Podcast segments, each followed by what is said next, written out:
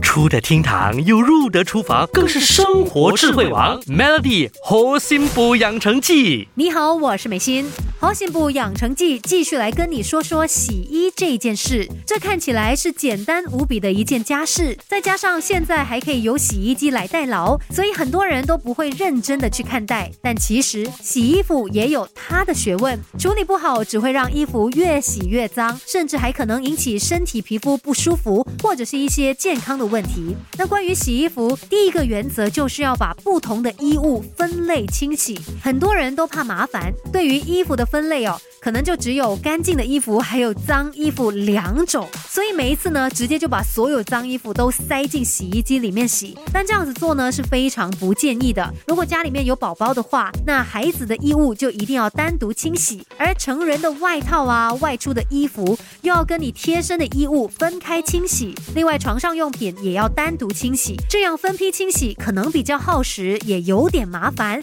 但是却可以避免不同性质的细菌在清洗过程中。交叉感染也是保障家人健康的一环。再来，有些人会先将衣服浸泡在洗衣机里面，之后才进行清洗，这样确实可以更好的去除污垢。但浸泡的时间就一定要拿捏好，不要浸泡过夜。而且像马来西亚天气这么热，最好也不要浸泡超过三个小时，因为时间一长，洗衣粉里面的活性酶就会降解。发酵变黏，甚至有异臭味，而这个异臭味有可能会在洗衣机里面带待上好一段时间，那自然也会影响你要洗的衣物。Melly 猴心补养成记，每逢星期一至五下午五点首播，晚上九点重播，由美心和翠文与你一起练就十八般武艺。嘿呀！